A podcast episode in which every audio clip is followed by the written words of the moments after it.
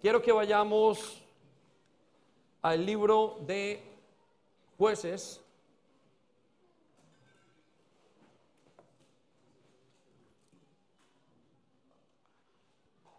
Capítulo 2, versículo 10 y eh, hoy vuelvo y digo es la quinta predicación acerca del Espíritu Santo y esta predicación de hoy es, es em, mm, eh, la predicación tiene que ver con, con, con este, em, eh, con, no, afuera, afuera, está bien.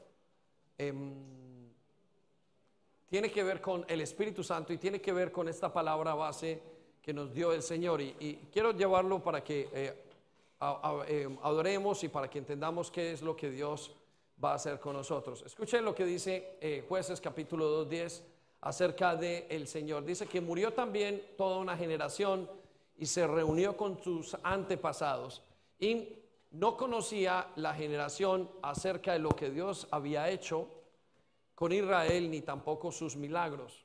¿sí? Y em, no sabía lo que había hecho. Y de tiempo a tiempo nos pasa a nosotros. Se levanta una generación nueva que no conoce quién es Dios y quién especialmente es el Espíritu Santo.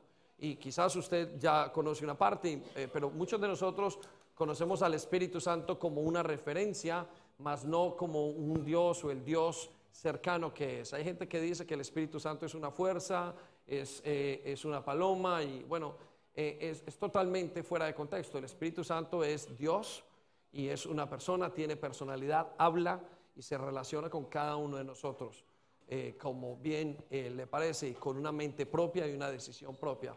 Pero en el libro de Hechos nos dice, nos dice em, que cuando los apóstoles iban caminando y iban revisando, iban, se iban encontrando creyentes, les preguntaban a esos creyentes si habían recibido el Espíritu Santo. Sí, era una pregunta muy usual, según tenemos entendido. Y ellos decían, yo quiero conocer a Dios, yo quiero conocer a Jesucristo, y recibían a Jesucristo en sus vidas. Pero eh, el apóstol Pablo en especial sabía que si ese creyente recibía a Jesucristo, pero no vivía una vida en comunión con el Espíritu Santo, no iba a ser lo mismo, no iba a haber crecimiento en su vida. Y eso es lo mismo que quiero decirles a cada uno de ustedes y a la iglesia que si no hay Espíritu Santo en nuestra vida, si no tenemos una comunión, no vamos a poder hacer y no vamos a poder tener una vida eh, en, plenitud y una vida en eh, dinámica cristiana. Va a ser una vida seca, aburrida, va a ser una vida eh, terrible. Ahora, él le preguntaba a los apóstoles, a los discípulos, les decía, ¿recibisteis el Espíritu Santo cuando creísteis? Y muchos de ellos les decían, ni siquiera hemos oído si hay Espíritu Santo. O sea, el contexto de todo esto era que ellos no sabían ni siquiera quién era Espíritu Santo, si había Espíritu Santo. Y me temo que para muchos de nosotros es así. Y no quiero que se sienta mal, aunque sea de esa manera, porque para eso es la iglesia, para enseñar quién es el Espíritu Santo. Y eso es lo que hemos hecho en las últimas cinco predicaciones. Estamos en una serie y si usted quiere volver a escuchar alguna de las series, la puede oír en YouTube o en el podcast en, iTunes. Pero em, en, comenzamos a explicarle a la iglesia y a conocer. No, se puede recibir a nadie que uno no conozca. Eh, eh, precisamente porque cuando se recibe, pues no se va a identificar quién es y qué está haciendo en la vida de la persona. Y por eso decidimos eh, parar el carro de las predicaciones o el crecimiento de la iglesia. Y dijo, bueno, vamos aprender quién es el Espíritu Santo y qué está haciendo y qué hace en nuestras vidas.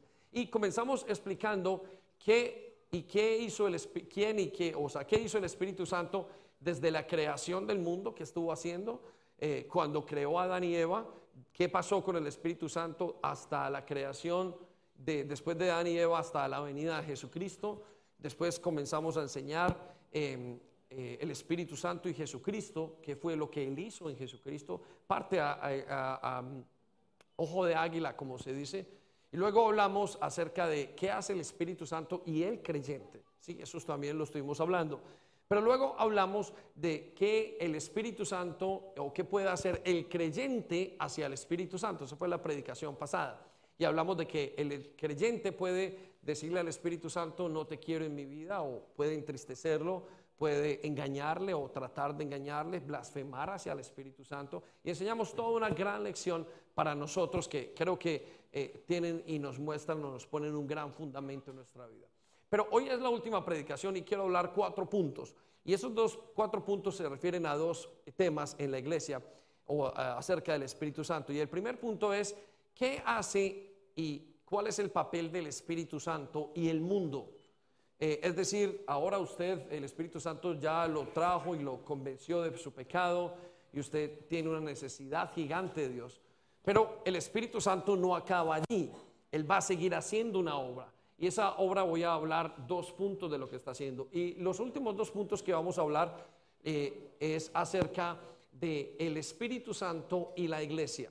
Y quiero que esos cuatro puntos que vamos a hablar sean eh, de muchísimo eh, ayuda para ustedes y para nosotros. ¿Por qué? Porque usted como creyente ahora que ha empezado una relación con Jesucristo y eh, aquellos que están decidiendo tener una relación con Jesucristo, sabe que para tener una relación con el Señor, usted comienza como se comienza con un amigo, usted comienza a conocerle, de, repente conozco a Miguel y le saludo y mañana conozco un poco más y pasado mañana sé que está casado, luego me cuenta de su familia y así pasa el tiempo y llevando quizás una temporada de dos, tres años es que uno conoce a la persona bien o mucho mejor.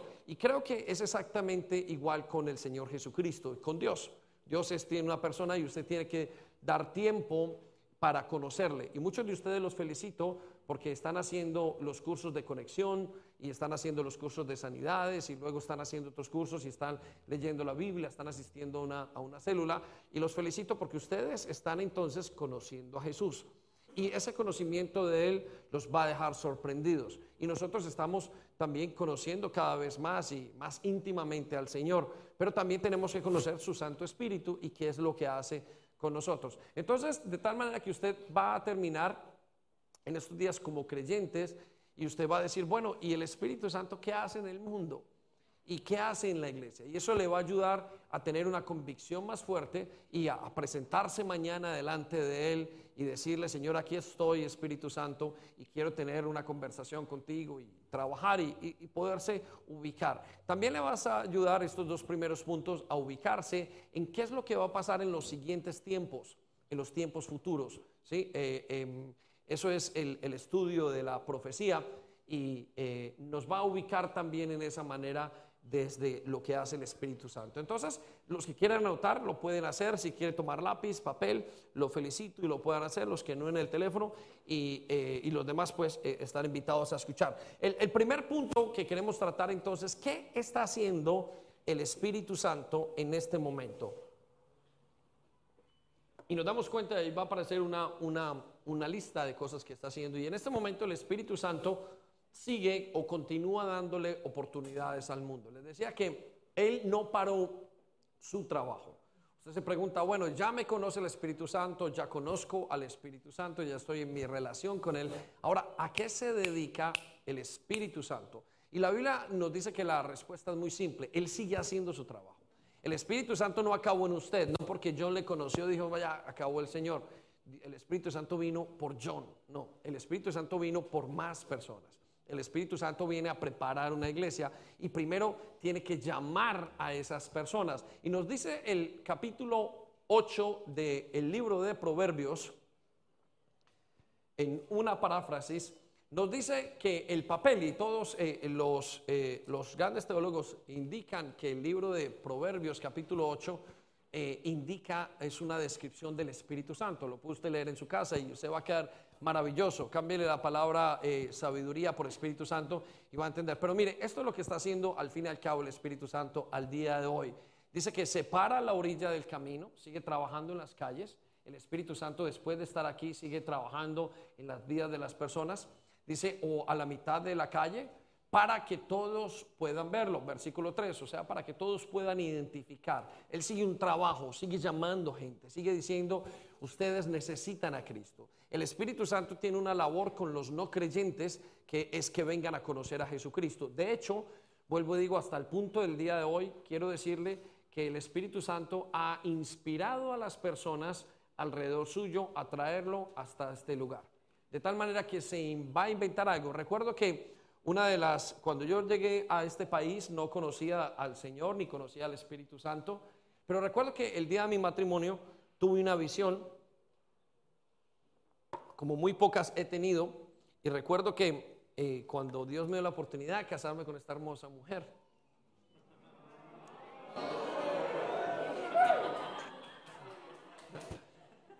ese momento pasó una visión y me dijo, te he traído desde Colombia hasta este país y me he inventado toda una cantidad de excusas para que tú me conocieras a mí.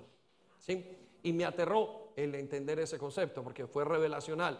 Quiero que sepa que Dios quizás se inventó el plan de traerlo hasta este país, de esperarlo mucho tiempo, solamente para que usted le conociera a Él.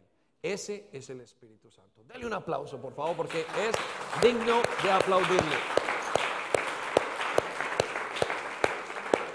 Tiene tanta persistencia, tanta insistencia y poca desistencia el Espíritu Santo, que nos ha traído y ha hecho una cantidad de cosas. Solo que usted y yo a veces somos, no me lleve, no quiero.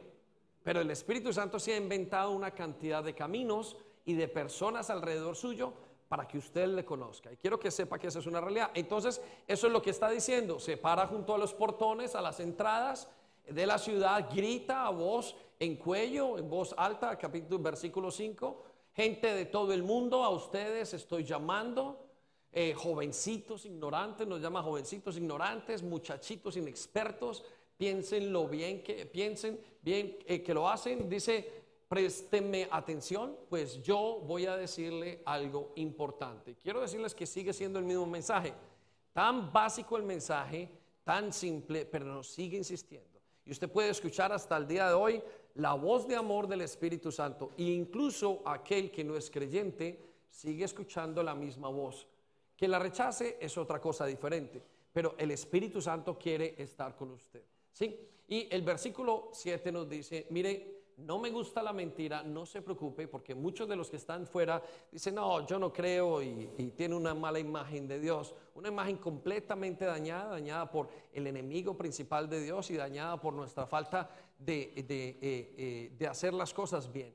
No hemos hecho las cosas bien nosotros en su momento y por consiguiente hemos dañado, eh, el, hemos dañado el, el, mensaje de Dios. ¿sí? Pero él dice una cosa y la sigue diciendo hasta hoy, no me gusta la mentira ni tampoco la hipocresía, siempre digo la verdad. Escuche qué hermosas son las palabras del Espíritu Santo para el creyente, pero hoy estamos hablando de los no creyentes. El no creyente puede venir, claramente nos dice la palabra de Dios, diciendo, Dios, tú tienes palabras de verdad, tú no me vas a mentir. En realidad eres diferente a lo que me han dicho que Dios, a lo que me han dicho que tú eres. Han dicho que Dios es malo, han dicho que Dios no es bueno, han dicho que Dios va a engañar. Y quiero decirle que bajo ningún concepto Dios va a hacer eso con usted. Y aquel que camine con Dios se va a dar cuenta de eso. Muy bien, eh, eso nos lleva al segundo punto. Entonces, primer punto, el creyente eh, el, Espíritu Santo sigue trabajando en el mundo. Pero el segundo punto es bastante peculiar y yo quiero que usted lo anote y lo tenga muy, muy presente. El siguiente punto de cargo del Espíritu Santo al día de hoy es retener la maldad del mundo y del anticristo. Quiero que ponga atención en esto muy, muy claramente. Quiero contarle, y eso está en el libro de eh, Segunda de Tesalonicenses, capítulo 2, versículo 3 en adelante. Y quiero decirle una cosa muy importante. Mire, el ser humano ha cambiado, eh, es decir, ha mejorado sus factores externos hasta un punto. Es decir, ahora tenemos celulares, computadores, ahora tenemos carros, ahora dormimos en colchones, Ahora tenemos eh, una cantidad de cosas, nos hemos inventado una cantidad de productos, tenemos zapatos y tenemos toda clase de ropas. ¿sí? Pero el ser humano no ha aumentado o no ha mejorado en su corazón. ¿Por qué? Porque el problema más grande que tiene el ser humano es el corazón del ser humano. El problema más grande que tenemos usted y yo es nuestro corazón. Por consiguiente, hay una labor muy grande que tenemos que hacer. Y una de las cosas que hace nuestro corazón es que tiene o posee maldad. Su corazón y mi corazón son malos. Usted y delante de Dios que lo conoce sabe que su corazón y mi corazón son malos. De hecho, nos dicen en Génesis que desde la juventud el niño es malo. Y hay una doctrina entera que se llama la depravación del ser humano, es decir, el ser humano es malo desde su juventud y no puede ser bueno. Quiero que sepa, y no lo quiero ofender, pero quiero decirle la verdad, usted y yo somos malos, nos dice el Señor. De hecho, la mejor de nuestras obras es considerado bíblicamente como trapos de inmundicia. Sí, quiero que lo sepa delante de Dios. Nuestras obras están sucias, dañadas. Quizás hay alguno aquí que se queda una buena persona. Quiero decirle que Dios no considera a nadie bueno. De hecho, sabe que todos somos malos. ¿Estamos? Por consiguiente, en el corazón del hombre hay una cosa que se llama maldad y la tiene en potencia, es decir, no desarrollada. Entonces, uno de los papeles del Espíritu Santo es retener la maldad de los seres humanos. Quiero explicarlo de esta manera para que usted lo pueda entender de una manera más fácil. Imagínese, y seguramente le ha pasado a alguno, o usted lo ha visto en televisión, en noticias, de repente en tres eh, casas eh, cerca a su casa cogen a un pedófilo. Y usted dice, ¿qué pasó con esta persona? La acaban de coger, pero nunca una persona eh, quizás con estas características, ¿por qué la cogieron allí y nunca nos pasó nada a nosotros? ¿Estamos? Usted se preguntará en muchos otros casos, hay momentos donde usted ha estado a punto de hacer las cosas muy mal y usted se pregunta, ¿por qué no fui más malo de lo que he podido ser? Yo he encontrado gente mayor que fueron, eh, tuvieron una crianza muy difícil y nos dicen las personas que tuvieron una crianza difícil, nos dicen, Oiga, yo con todo lo que he tenido y lo que sufrí era para que fuera uno de los más grandes criminales que había. ¿Sí? Y quiero decirle por qué usted y yo no hemos sido los más grandes criminales. Es gracias al Espíritu Santo. Inclusive cuando no lo hemos conocido. Es gracias a que el Espíritu Santo, uno de los papeles más importantes del Espíritu Santo en el mundo es retener la maldad. Repita conmigo, retener la maldad. Vamos a ver cómo lo explica el apóstol Pablo en segunda de, Tesalonicenses capítulo 2 versículo 3. Escuche lo que dice y está hablando acerca de la venida. De ninguna manera, dice, se dejen engañar, porque ese día no vendrá sin que antes venga la apostasía y se manifieste el hombre de pecado, es decir, el hijo de perdición. Para que usted entienda el contexto de esto, es Pablo, está hablando de la segunda venida de Jesucristo y está hablando del momento en el que va a venir el anticristo. El anticristo es una figura que la gran mayoría conocemos, sea por eh, películas, por medios de comunicación y que otra gran mayoría la conoce debido al papel que tiene en la palabra de Dios. El anticristo es una figura que es aún contemplado en otras religiones.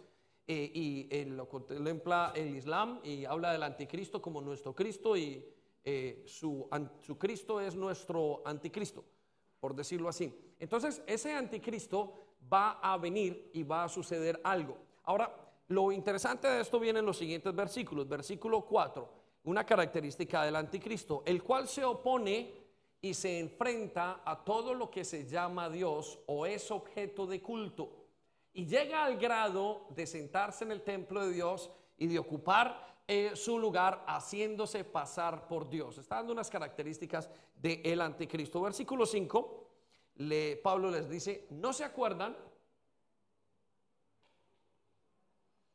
de que cuando yo estaba todavía con ustedes les advertía esto?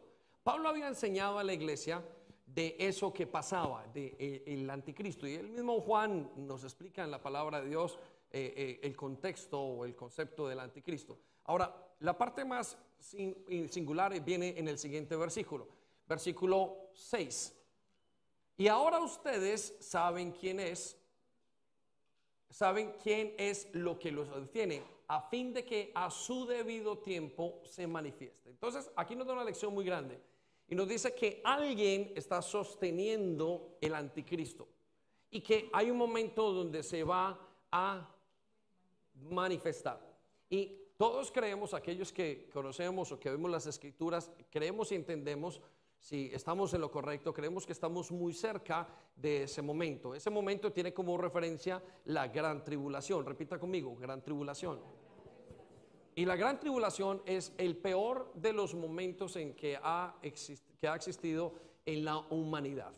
Eh, quiero que piensen esto, va a ser el momento más malo, va a ser el peor de los momentos eh, que haya existido. Quiero que piensen en la Primera Guerra Mundial o en la Segunda Guerra Mundial, donde murieron tantos millones de judíos, tantas personas, y podríamos decir que en ese momento no se repetirá, que lo que va a pasar en la gran tribulación va a ser muchísimo más fuerte de lo que ha visto el ser humano en todos los conflictos de su historia. Y se cree que el ser humano solamente ha dejado de tener conflictos dos años en toda la historia de la humanidad. Dos años, dicen los institutos de investigación. Dos años se cree que el ser humano es lo único que ha podido estar en paz a través de toda la historia de la humanidad, sin conflictos. Y el conflicto que va a pasar va a pasar en, la gran tribulación y por eso se le llama la gran tribulación y esto es lo que habla el libro de Apocalipsis. Entonces quiero que lo anote porque eso es importante, si usted lo vaya a leer y, le va a ayudar muchísimo a entender. Ahora, quien está deteniendo este tiempo, este, a, esta a esta persona eh, que se manifiesta y su manifestación es el Espíritu Santo. El Espíritu Santo está como una fuerza que retiene hasta que no eh, pare esa fuerza que dice eh, que es ah, eh, del anticristo, lo está deteniendo, deteniendo, deteniendo, y va a haber un momento donde lo va a soltar. ¿sí? Ahora, no solamente está deteniendo el, al anticristo, sino que está deteniendo aquello que se llama el misterio de la iniquidad. El misterio de la iniquidad, la referencia de la Biblia al misterio de la iniquidad, es el, mover de la maldad en los seres humanos. Vamos al versículo 7 para poder observar y ver qué es. Dice, porque el misterio, o sea, el misterio, la parte que no sabemos de la iniquidad ya está en acción. Entonces, si usted nota al ser humano, está cada día moviéndose un poco más un poco más, pero está haciendo más malo, más malo, más malo, más malo. Podemos ahora, eh, con la agenda LGTB en los colegios, estamos aterrados Nunca habíamos visto el degeneramiento a niveles tan altos donde ya hasta los niños se les está enseñando a que cambien de género. Ya los profesores le dicen a los niños en los colegios, mira, el médico se equivocó. A un niño de 5 años, el médico se equivocó, tal vez eres hombre, tal vez eres mujer, escógelo tú.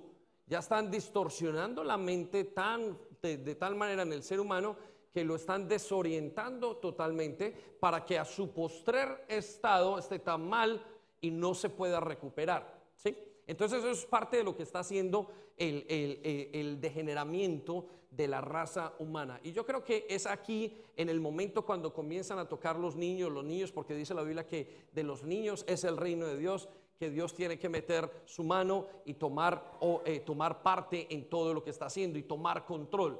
Creo que estamos muy cerca de eso. Ahora, eso es el misterio de la iniquidad. El ser humano se vuelve más malo, más malo y más malo. Ahora, eso ya empezó, ya lleva años pasando. Usted y yo somos parte de ese misterio de iniquidad.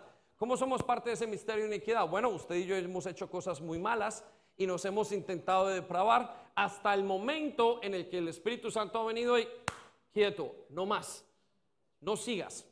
¿Sí? Y aquí nos dice, ya está en acción. Ahora dice la palabra de Dios que solo que en este momento hay quien lo detiene. Ahora, ¿quién es este que está deteniendo el misterio de la iniquidad?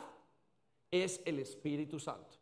Esa es la labor del Espíritu Santo a nivel global en este momento, detener que la gente no siga siendo más mala de lo que es. Usted dirá, pero entonces aquel que se fue muy malo y estas cosas, ¿Será que el Espíritu Santo lo está dejando? Sí, hay una meta, hay un tiempo, hay un reloj, está hay un reloj de Dios y hay un plan y hay un calendario en el que Dios va a hacer ciertas cosas que son y que ahora le llamamos proféticas, pero que en su tiempo se van a llamar históricas y que esas cosas nos indican lo que va a pasar. Ahora, note lo que dice en la última parte del versículo, que alguien lo está deteniendo y ese es el hermoso Espíritu Santo quien está haciendo esa obra en todas partes. No está dejando que la gente sea tan mala. Sin embargo, o más mala, hasta que Él a su vez sea quitado de en medio. Repita conmigo, quitado de en medio.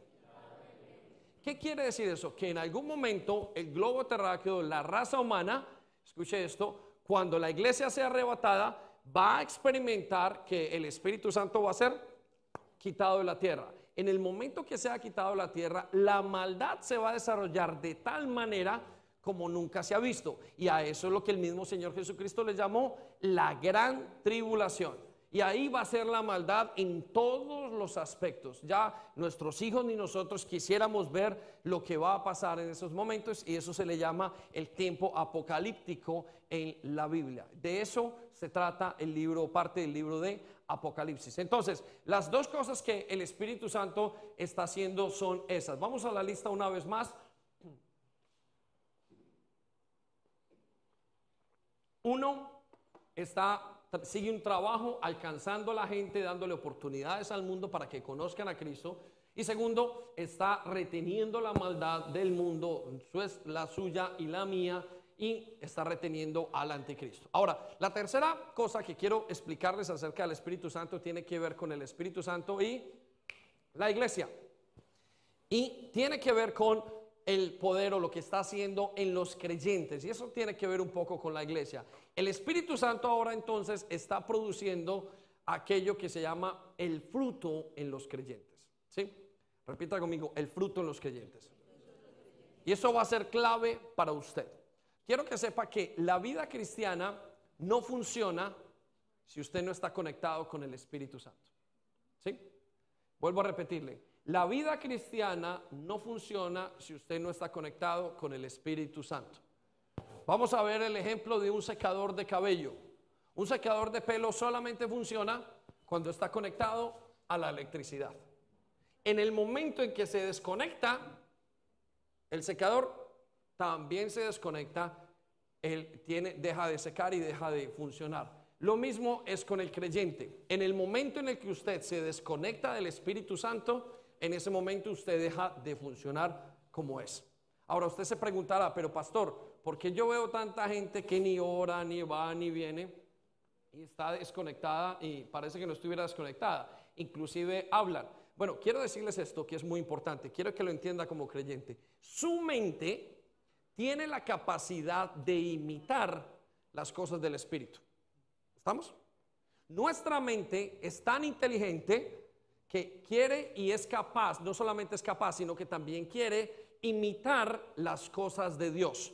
Entonces, usted puede pretender ser una persona espiritual si me dice hermano, hermana, si tiene un comportamiento muy bonito, un lenguaje muy especial, una manera de hablar de la Biblia, venir a la iglesia y mostrar un factor externo de levantar sus manos, y usted puede decir, usted es súper espiritual, pero en realidad es su mente copiando las cosas que debería ser el espíritu. Si usted no está conectado al espíritu, usted no funciona quiero decirle que usted lo que está haciendo es una imitación de lo que el Espíritu hace. Y es muy común entre nosotros. Y a eso le llamamos la religiosidad. Una persona que está sentada por mucho tiempo, X está, y que no tiene ninguna conexión. No ora, no tiene nada con el Espíritu Santo, no le pregunta, no tiene ninguna comunión, pero sigue viviendo su vida cristiana normal. Y esos son secadoras de pelo que no funcionan. No los utilicen y los traten de encender porque no se van a encender. Tienen pinta de que están funcionando, pero no van a hacerlo. ¿Por qué? Porque el creyente está diseñado o la iglesia está diseñada para solamente trabajar conectada al Espíritu Santo, a la energía. Desconectada no funciona, conectado funciona. Solamente allí usted funciona y el creyente funcionan bien.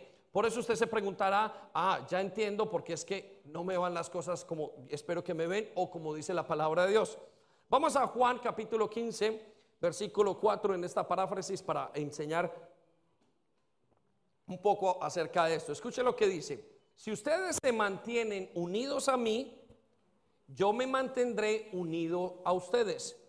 Ya saben que una rama no puede producir uvas si no se mantiene unida a la planta. Esas son palabras del Señor Jesucristo. Y luego nos dice, del mismo modo, ustedes, o sea, creyentes, la iglesia, no podrán hacer nada si no se mantienen unidos a mí. El creyente no puede hacer nada si no está unido al Espíritu Santo. ¿Y cuándo se une el creyente al Espíritu Santo? Cuando tiene comunión con Él. Para ponerlo de una manera, el creyente, el Espíritu Santo es para la iglesia una planta eléctrica. No me saque de contexto, lo quiero hacer bien y quiero respetar al Espíritu Santo. Pero es como si fuera una planta eléctrica. La planta eléctrica del creyente es el Espíritu Santo. Entonces, a medida que el creyente y la iglesia está conectada, entonces el Espíritu el creyente tiene vida.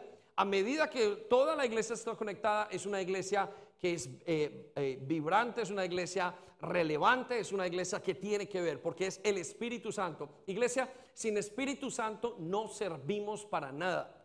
Sin Espíritu Santo somos secadores que no funcionan. Somos un grupo tan bueno de herramientas si no sirven para nada porque tienen que estar conectadas a la electricidad. Usted ahora mismo tiene un Lamborghini allá afuera, que es su vida cristiana, pero como no tiene llaves, es exactamente lo mismo como si no lo tuviera. ¿Lo puede pensar o no? Su vida como creyente es maravillosa, es poderosa, hace, es relevante, usted va, va a haber milagros, va a haber situaciones en su vida, es la vida más apasionante. De hecho, una persona que diga que la vida cristiana es aburrida es porque está desconectada y con su mente está tratando de hacer las cosas del Espíritu. Ahí ya perdió usted el año, porque ahí no hay nada. Ahí solamente está su propia energía. Si su energía no sirve para nada, de hecho su energía es mala y produce lo malo. Pero el Espíritu Santo nos dice que cuando nos conectamos, entonces es como si tuviéramos un carro afuera, pero con las llaves y encendido. En cambio, si usted no está conectado, es como tuviera ese carro afuera y no le sirve para nada, no lo va a llevar ni se va a mover a ninguna parte. Solamente usted funciona a través de Jesucristo y a través de su Espíritu Santo y de su comunión con Él. Por eso le pregunto cómo está su comunión con Él. El cristiano, el creyente no es, le voy a decir una cosa, el creyente no es eh, self-sufficient, autosuficiente. El creyente no fue inventado, no fue creado, no fue puesto, no fue hecho para ser autosuficiente. El creyente no tiene fe, eh, no tiene, em, em, eh, no se sostiene solo. Tiene necesariamente que funcionar pegado al Espíritu Santo, a la electricidad. ¿Está usted conectado al Espíritu Santo?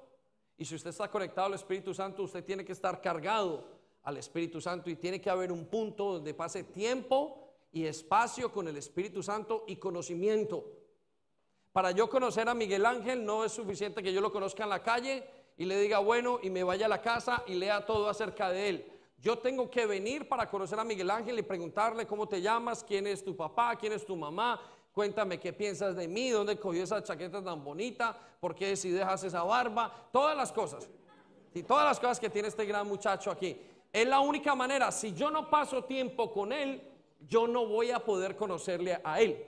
¿Estamos? Entonces no hay, no, no hay un, ¿cómo se dice? Un, shortcut, eh, un español, un atajo para conocer al Espíritu Santo. Usted dirá, uy, yo quiero conocer al Espíritu Santo y por la noche usted va a su casa y se pone la Biblia y la pone aquí al lado y se acuesta y dice, entre más la tenga, no. Usted la mete en su maleta y dice, yo voy, al día siguiente seguro que, y le voy a decir una cosa, usted puede venir aquí con su corazón cerrado, sentado aquí escuchando, y tampoco le va a servir de nada.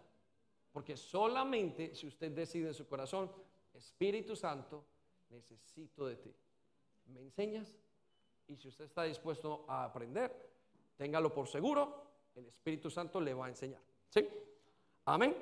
Dele pues un aplauso al Señor por eso.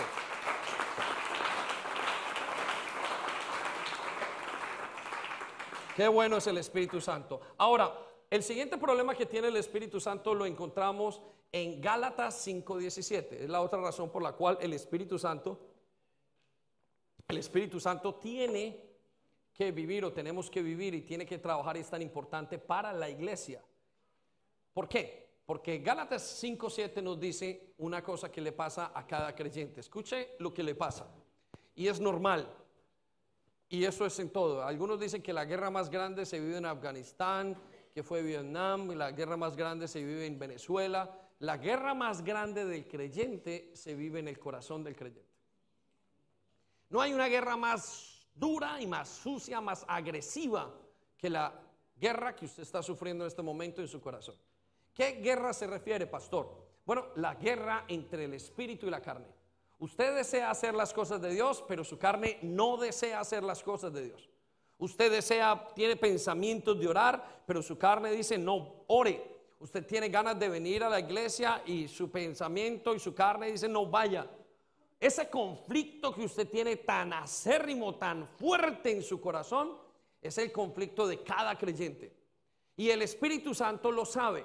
Y de hecho lo describe en estas palabras, diciendo, porque el deseo de la carne se opone al Espíritu. escuche, y es el Espíritu Santo, porque es eh, letra mayúscula. Y el del Espíritu se opone al de la carne. Usted está viviendo la batalla campal de los últimos tiempos en su corazón. Por eso es que muchos nos cuesta venir y hacer un curso de conéctate. ¡Ay, qué difícil! Es una batalla que está librando su cuerpo. Por eso muchos les cuesta sujetarse al Espíritu Santo. Por eso muchos son como los semáforos, verde, rojo. Vienen un día, otro día no, otro día viene más. Luego vuelven a venir, vuelven a hacer y vuelven a ir. Porque hay una guerra que se está librando en su corazón. Hay una guerra que le trae incredulidad. Vuelvo digo, es la guerra más seria que usted pueda vivir, es la más agresiva y está en su corazón en este momento. En su corazón se está librando una guerra entre el pecado y las cosas de Dios. Usted ama a Dios con su mente, pero su carne le exige que se arrodille frente al pecado. Ante Dios usted dice, eres mi salvador. Ante el pecado usted dice, soy esclavo tuyo. Eso está pasando en la mente de todo creyente y es la guerra entre el espíritu y la carne y la carne y el espíritu y se contradicen las dos y dice que se oponen y estos se oponen entre sí para que ustedes no lo hagan lo que quisieran hacer. Usted se levanta un día en la mañana, el sábado, y dice, mi amor, vámonos allá. Vamos a la iglesia, estoy listo, estoy dispuesto, amo, me gusta la palabra de Dios, me siento paz cuando canto y usted se levanta al día siguiente de mal genio ganas de gritar, ganas de hacer. Usted se monta en ese bus que lo quiere que lo baje el conductor. Usted sale peleando con ella, no le gustó. Es el único día de la semana en que la gente se enferma. Es el momento en caminar con Dios. Porque hay una batalla y esa batalla es seria. Esa batalla es íntima en su corazón. Usted sabe que lo que Dios dice es correcto, pero usted siente que no puede, que no quiere. Hay una batalla librándose en su corazón. Y la única forma en que esa batalla se acaba o es librada y es ganada es a través de la conexión con el Espíritu Santo, de la comunión con el Espíritu Santo. No hay otra forma. Aunque usted traiga a sus hijos con una cuerda y los trae a la iglesia y los pone así y los tira allí y ese, ese hijo por dentro de su corazón dice no quiero, no quiero, no quiero y no quiero. Esa guerra se está librando es en nuestros corazones. Y es la guerra entre el espíritu y la carne. Y por eso el espíritu es tan importante, el Espíritu Santo es tan importante en la iglesia. Porque si no, la iglesia no podía hacer las cosas que hace. Estarían vacías. ¿Por qué? Porque nuestro corazón dice no quiero. La Biblia dice no hay ninguno bueno, ni uno busca a Dios. Y la pregunta es, ¿qué hacemos los 100 que estamos aquí en este momento? El Espíritu Santo nos trajo a este lugar, ganando la batalla entre el espíritu y la carne. Amén. Denle un aplauso a Dios.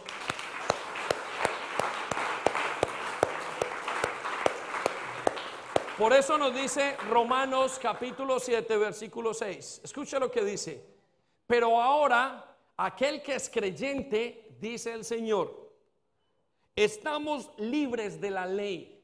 Esa guerra entre el pecado ¿Quién va a ganarle la guerra al pecado? ¿Quién de ustedes podría decirle, yo soy capaz de dejar de pecar solo? Algunos de ustedes se atreven a decir, bueno, es que yo soy muy disciplinado, yo he alcanzado muchas cosas en la vida.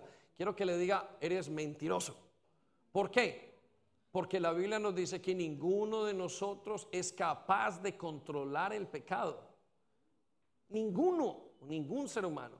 Por más eh, eh, disciplinado, atleta, por más persona eh, que controle su propio cuerpo, ninguno es capaz de controlar su naturaleza pecaminosa. Puede que usted ya no peque físicamente, pero usted peca en su mente. Puede que usted ya no salga y se emborrache, pero usted peca en otras cosas. Puede que usted ya no haga ciertas cosas, pero sus pensamientos matan. Puede que usted no haga esto, pero sus pensamientos tienen lascivia. Puede que usted no haga esto, pero sus pensamientos tienen envidia. ¿Quién podrá ganarle al pecado la batalla? No hay un ser humano que diga yo puedo ganarle al pecado la batalla. Entonces, ¿cómo puede ser el hombre libre de esto? Bueno, la Biblia nos da una respuesta y nos da el apóstol Pablo en el versículo 6 del capítulo 7. Dice, pero ahora, ahora cuando, ahora que usted está en Cristo y ahora que usted está en comunión con el Espíritu Santo. Escuche lo que dice, pero ahora, por haber muerto para aquella en que estábamos sujetos, perdón, ahora que estamos libres de la ley, por haber muerto para aquella en que estábamos sujetos, de modo que sirvamos bajo el régimen nuevo del Espíritu. Repita conmigo, régimen nuevo. Y no bajo el régimen viejo de la letra. El Espíritu Santo entonces ahora en la iglesia lo que va haciendo es traer un nuevo régimen. Un nuevo régimen es un nuevo gobierno, es una nueva manera de hacer las cosas. Piense usted en el problema que tiene Venezuela. Tienen un régimen ahora que es malo y dictatorial y de repente viene una persona y comienza a hacer un régimen completamente nuevo sobre ese país. Y usted puede de alguna manera servir al régimen nuevo y no al régimen antiguo. Bueno, lo mismo pasa con los creyentes. Usted ahora que tiene conexión con el Espíritu Santo, usted ahora puede comenzar a tener una vida diferente. Si antes usted fornicaba, quiero que sepa que ya es posible dejar de fornicar.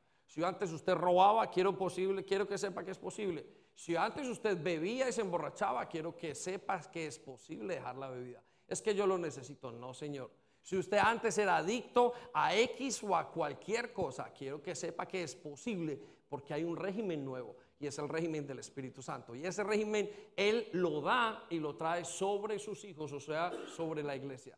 Hay un régimen nuevo, sí se puede. Usted dirá, no, pastor, es que yo no conozco otra cosa, es que ha sido así. No, quiero que sepa que hay un régimen nuevo en el que usted se puede someter. Y va a ser un régimen de justicia, de amor, va a ser un régimen que lo va a limpiar, va a ser un régimen que sí se puede. Sí hay otra clase de vida. Es que esto es lo que hemos visto, esto es lo que viven mis padres, esto es lo que hay, esto es la moda eh, afuera. Hay que ser LGTB, hay que hacer una cantidad de cosas. Y el Señor dice, no, hay un régimen sobre esos regímenes. Hay un régimen que usted puede vivir, hay una forma de hacerlo, pero yo lo he intentado todo. Quiero que sepa que hay un régimen nuevo, el régimen del Espíritu. Hay un régimen que puede pasar sobre todos los regímenes que, ha, regímenes que ha pasado, sobre todos los gobiernos. Usted dice, pero a mí me gobiernan mis miedos, mis angustias, a mí me gobierna las deudas, a mí me gobierna X. Y el Señor dice, hay un régimen nuevo y es el régimen del Espíritu Santo. Es un régimen que no es colectivo, es un régimen que es individual. Cuando yo mismo me conecto al Espíritu Santo, comienza un gobierno. Cualquier persona que quiera hacer y alcanzar grandes cosas en su vida, tan solo conectado con el Espíritu Santo, todo lo es posible en Cristo Jesús. Amén. Denle un aplauso. Venga.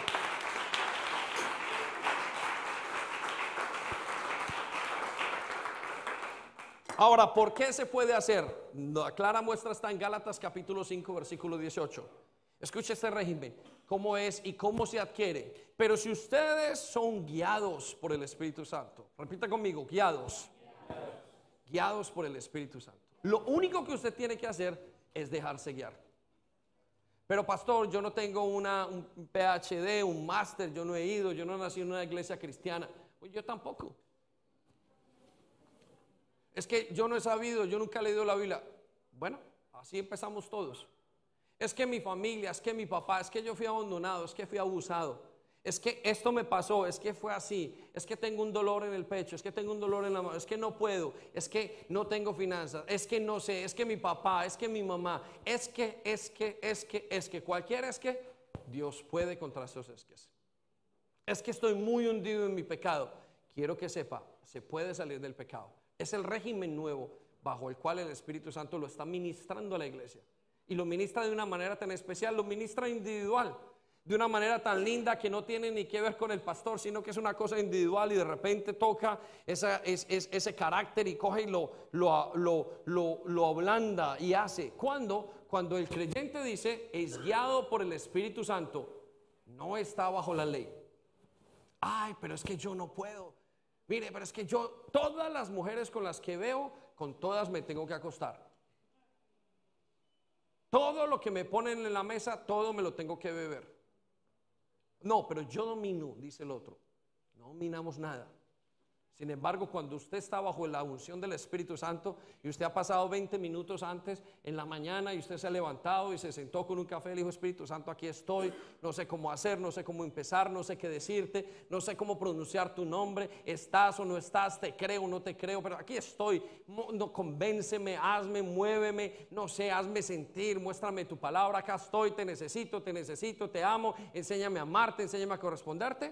Viene lo que es la guianza del Espíritu Santo. Y usted no sabe cómo pasó, pero usted se levantó por la mañana y viendo que ese compañero le ofreció su trago de alcohol, dice, gracias. Por primera vez en su vida usted dice no. ¿Debido a qué? Al Santo Espíritu de Dios y su guianza. ¿Quiere probarlo? Está listo.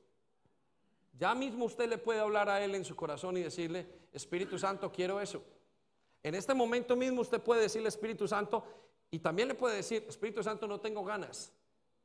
Me encanta hacer estas cosas, me encanta fornicar, me encanta pecar, me encanta ver pornografía. Pero también le puede decir, Espíritu Santo, me encanta, pero tu palabra dice que no está bien. ¿Sabes una cosa? Quítala de mi corazón. Me encanta robar, yo, yo siento, hoy siento un éxtasis robando. Y usted le puede decir al Espíritu Santo, Espíritu Santo, quítame eso, porque tú dices que no está bien. ¿Y sabe qué va a hacer el Espíritu Santo? Lo va a guiar y lo va a llevar.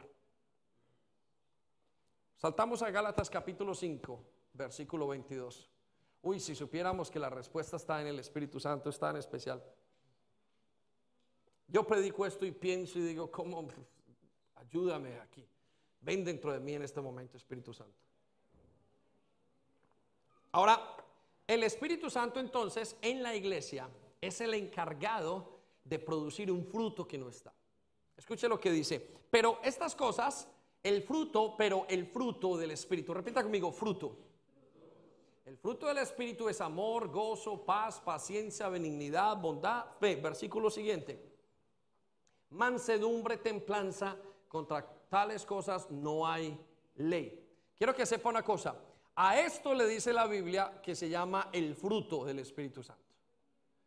¿Qué es el fruto del Espíritu Santo? Es algo que usted no es capaz de producir. Ya le dije y le conté que en usted y en mí no hay nada bueno.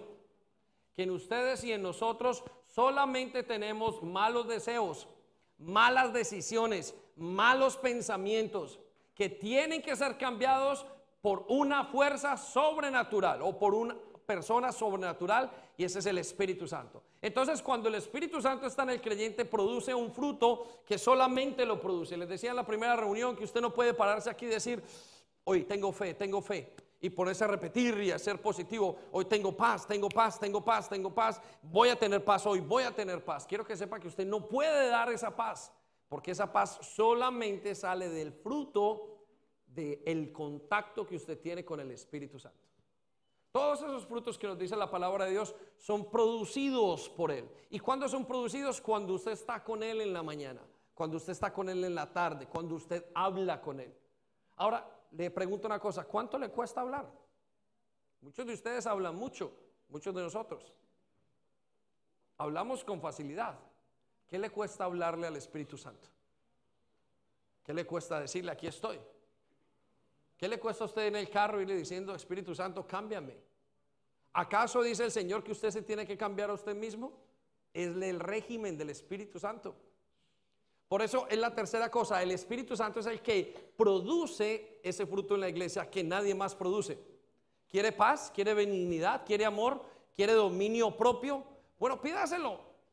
Está allí puesto, gratis para nosotros, pero se pagó un precio por él. Muy bien, vamos a la tercera en la lista. Les hemos hablado acerca de, uno, el Espíritu Santo sigue la obra en la, en, la, en la tierra y sigue trayendo personas a Cristo. Dos, el Espíritu Santo está reteniendo la maldad del mundo y retiene la maldad del anticristo. Tercero, el Espíritu Santo está produciendo los frutos en el creyente. Cuarto, vamos a hablar de la cuarta cosa y una de las cosas más importantes en la iglesia, pero no tan importante como lo son el fruto del Espíritu Santo. Escucha lo que dice la Biblia acerca de esto o el cuarto punto es, el Espíritu Santo está repartiendo dones y capacidades. Ahora, ¿qué hace el Espíritu Santo después de que vino? Bueno, quiero que dale una buena noticia. El Espíritu Santo le va a dar capacidades nuevas como creyente. El Espíritu Santo lo va a equipar a usted. Le va a dar regalos que usted no conocía y que usted ahora puede experimentar. A lo mejor usted no tenía ciertas características para hacer ciertas cosas y conociendo al Espíritu Santo y al Señor Jesucristo, es el Espíritu Santo quien le da esos dones y capacidades. La pregunta es, ¿por qué el Señor quiere dar tantas capacidades? Bueno, quiero que sepa esto.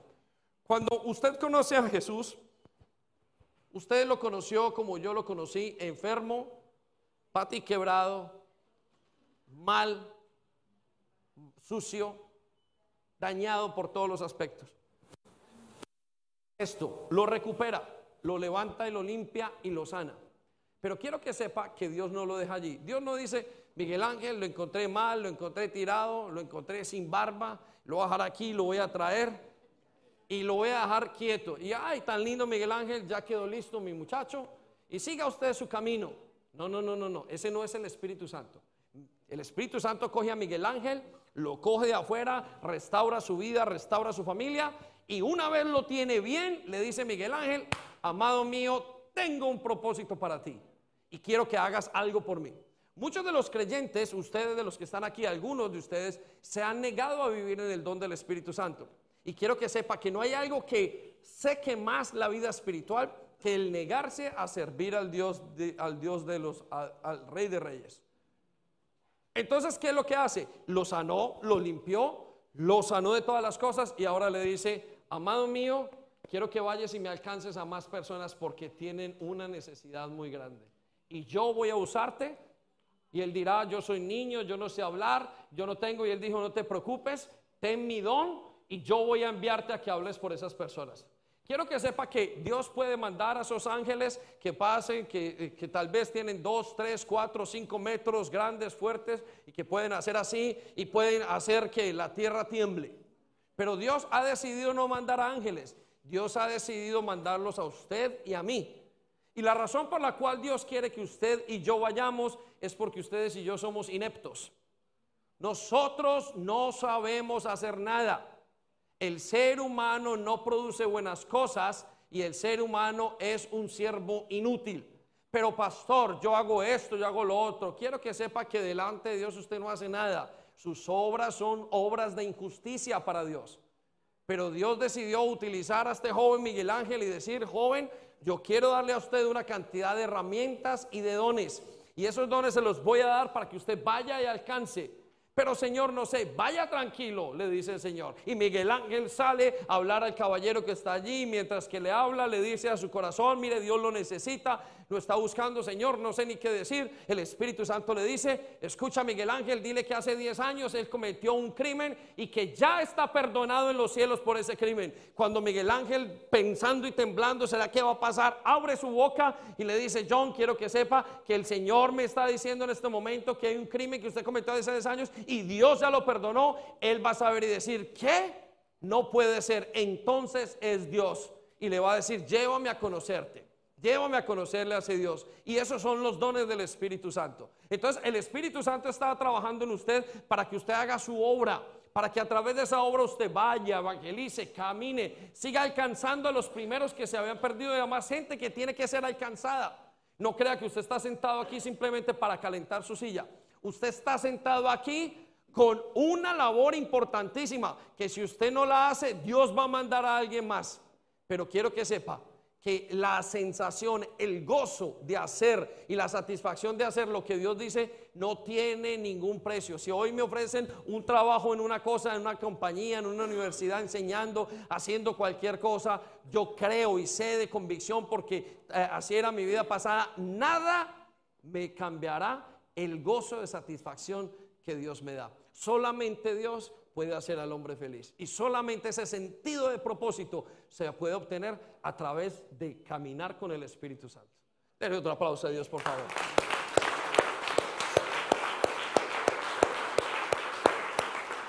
Y nos dice la segunda, la primera carta a los Corintios, capítulo 12, versículo 4. Acerca de esto, escuche, Dios tiene mucha labor que hacer. Y por eso le decía que la vida cristiana no es aburrida. La única forma de que la vida cristiana sea aburrida es porque usted no tiene conexión con el Espíritu Santo. Si usted es de los que dice por la mañana, oh, otra vez a la iglesia, quiero decirle que usted es un muerto viviente. ¿Por qué? Porque usted no tiene conexión, usted está apagado. Es que el Señor no me habla. Que prefiere hacer el ejército, que prefiere hacer una vida en botes, que prefiere hacer esto y lo otro. Quiero decirle que no ha conocido al Espíritu Santo y no ha conocido al Señor. El creador de todas las cosas es un ser aburrido, imposible. Quizás el error lo tiene usted, porque el creador de los cielos es tan dinámico. Mire, la pereza es pecado para el Señor. ¿Sabe por qué? Porque el Señor es dinámico. Cuando no está aquí, está en la India. Cuando no está en la India, está en Venezuela o está en Colombia. Cuando no está aquí, está haciendo una parte. Cuando no está liberando una familia de adictos, está liberando una familia de, eh, eh, de, conflictos de identidad. Cuando no está trabajando, está trabajando con una persona que lo perdió todo. Cuando no está haciendo eso, está consolando. Cuando no está haciendo, está haciendo un milagro en otro aspecto. Cuando no está haciendo eso, está sanando. El Señor es súper dinámico. Cualquier persona que diga que la vida con el Señor es aburrida, está totalmente errado. No conoce lo que está hablando. Más bien puede decir, yo no sé, pero yo no experimento, porque la vida con el Señor es la vida más dinámica que pueda existir.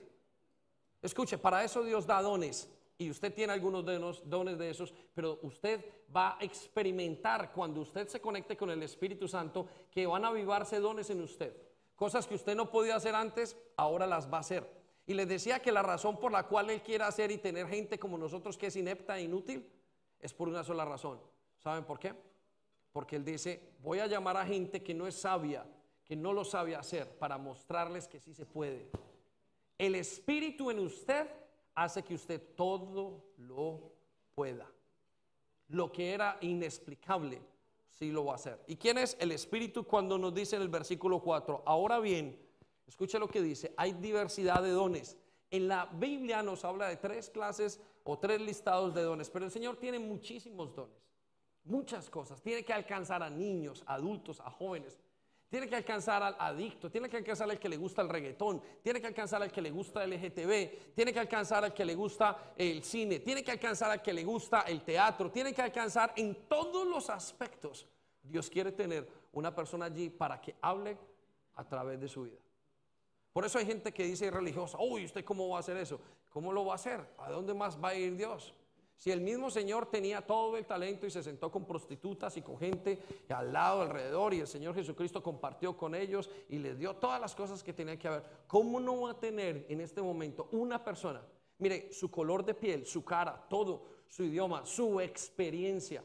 Hay gente que pasó por un divorcio. Dios necesita eh, eh, atraer gente que haya pasado por un divorcio. Eh, eh, pero usted pasó por una enfermedad. Dios necesita traer a alguien que haya pasado por un cáncer. Usted perdió un hijo.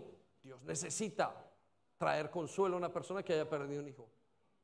Es que usted viene de un hogar divorciado. Dios necesita eso. Es que usted fue a la universidad. Dios necesita alcanzar universitarios. Dios puede usarlo todo. Es que yo soy un simple chef. Dios necesita que otro chef le hable a otro chef para poder hacerlo. Es que yo solamente sé hacer ensaladas.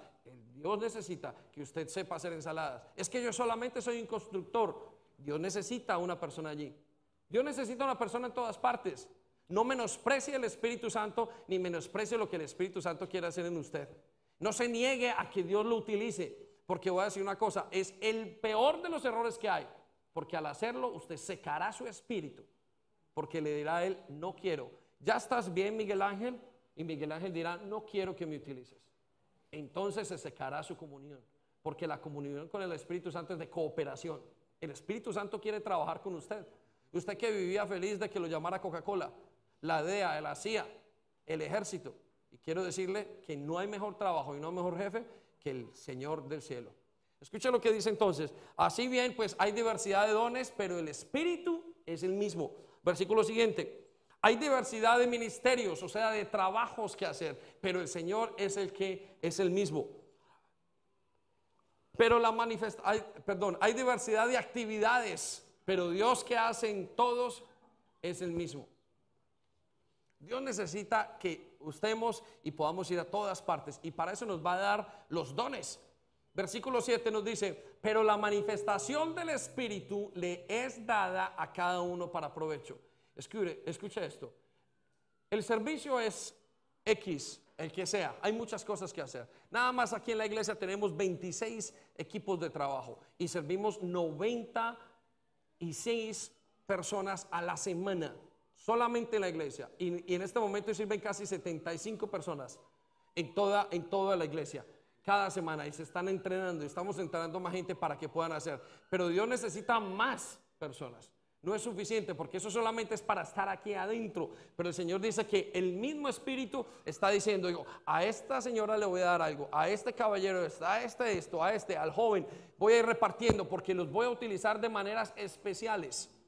Voy a ir utilizando la iglesia de manera especial. Aquel que no pudo llegar y que no tiene ningún amigo judío, allá se va a conseguir alguno de ustedes que tiene un amigo judío para que le hable a ese amigo. Aquel que nunca ha trabajado y quiere el Señor salvar a la hamburguesería de Burger King, se va a encargar de aquí uno de los que esté o de los de Pred. Vaya y hable a uno de los de Pred. Para eso lo envió el Señor. Porque usted le preguntó un día al Señor, dame un trabajito, Señor. Y el Señor dijo, claro que sí, mi hijo, venga para acá, tome ese trabajo y vaya para allá. Y allá levante y exalte mi nombre. Y yo le voy a dar, pero Señor, ¿cómo lo hago? Él dice que le va a dar dones. Él va a dar la manifestación de su espíritu, versículo 8. Escuche lo que dice, a uno le es dada la palabra de sabiduría. Y la predicación o el explicarlo lo dejaremos para otro día. Pero a otro, el mismo Espíritu le da la palabra de ciencia. El Espíritu Santo está repartiendo los dones. Versículo siguiente, vamos conmigo allí. A otro, el mismo Espíritu le da fe. A otro le da los dones de sanidades. Al siguiente le dice a otros más el don de hacer milagros, a otros el don de profecía, a otro el don de discernir los espíritus, a otro el don de diversos géneros de lenguas, a otro el don de interpretar, a otro el don de, administración, a otro el don, dones diferentes y lo reparte el Espíritu Santo. Quiero que sepa que usted es un contenedor de dones. Usted es una persona donde Dios ha depositado los dones. ¿Qué va a hacer con esas palabras que escucha el día de hoy?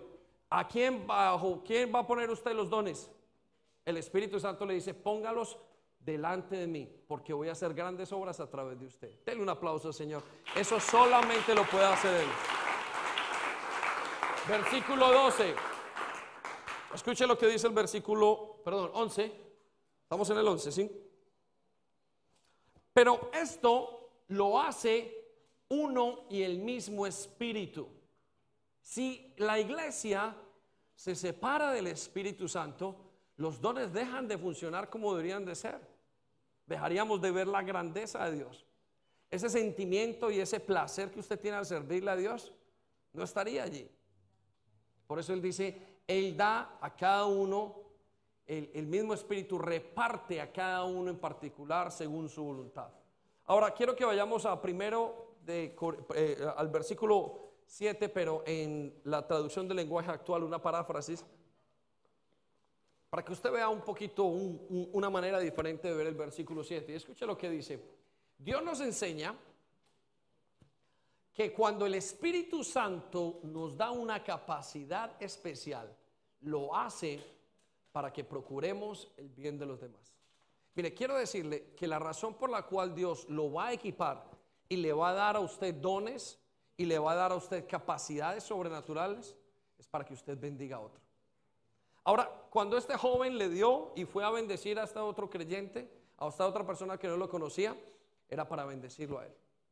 Ninguno de los dones que ha dado aquí es para decir, mire, yo puedo cantar y qué tremenda persona soy, mire yo como si lo hago, yo sí puedo hablar, yo sí sé barrer, yo sí sé hacer de otro y decir, es que mis dones son para mí, yo soy el mejor, bajo ningún concepto. Todos los dones son dados para alcanzar a otros.